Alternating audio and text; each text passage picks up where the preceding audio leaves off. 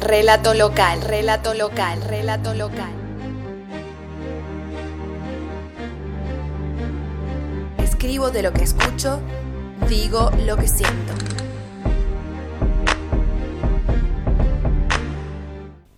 Me cuesta soltar. Me cuesta pensar el patio vacío.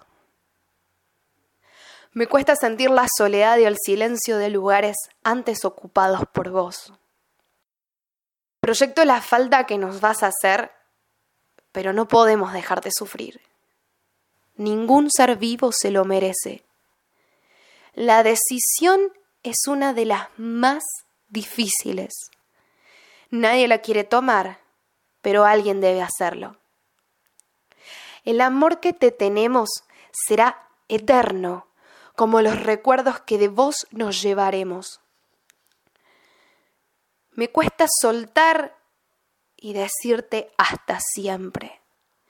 No sentir tu calor, tus ladridos y tus hermosos y profundos ojos marrones. Esos que te recibían apenas abrías la puerta de casa. Pero no quiero que sufras más. Tengo que dejar de ser egoísta y llorarte solo lo suficiente para que no te sientas mal, porque todo lo percibís. Quiero que te despidas con la misma buena onda con la que llegaste hace 15 años atrás.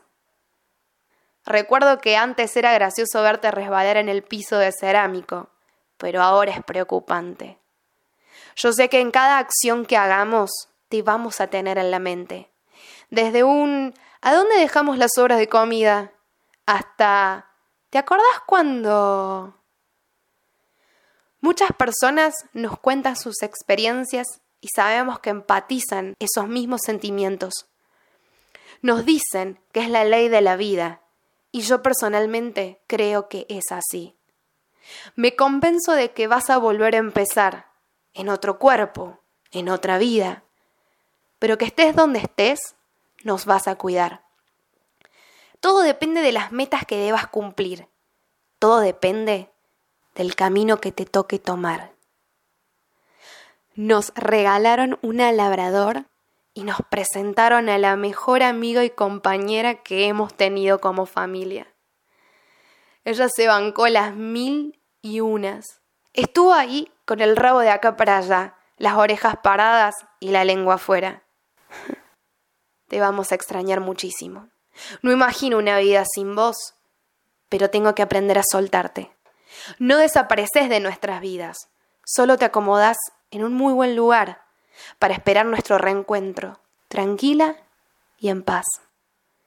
O capaz para volver a empezar y terminar tu misión en este universo estelar.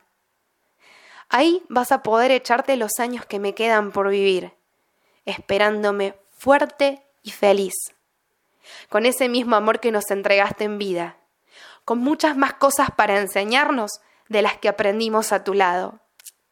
Con esas ganas de jugar y de comer, alegres, despreocupadas y sin culpas. Yo sé que en algún momento nos volveremos a encontrar. Pretendemos explicar este consuelo de tontos. Pretendemos explicar lo inexplicable. Pretendemos prenderte a este mal de muchos. Hola, mi nombre es Brenda Petrone Vélez. Esto fue Relato Local, un lugar donde la música despierta a la poesía. En esta oportunidad escuchaste el bloque número 29 titulado Pamela. Hasta la próxima. Muchas gracias por escuchar.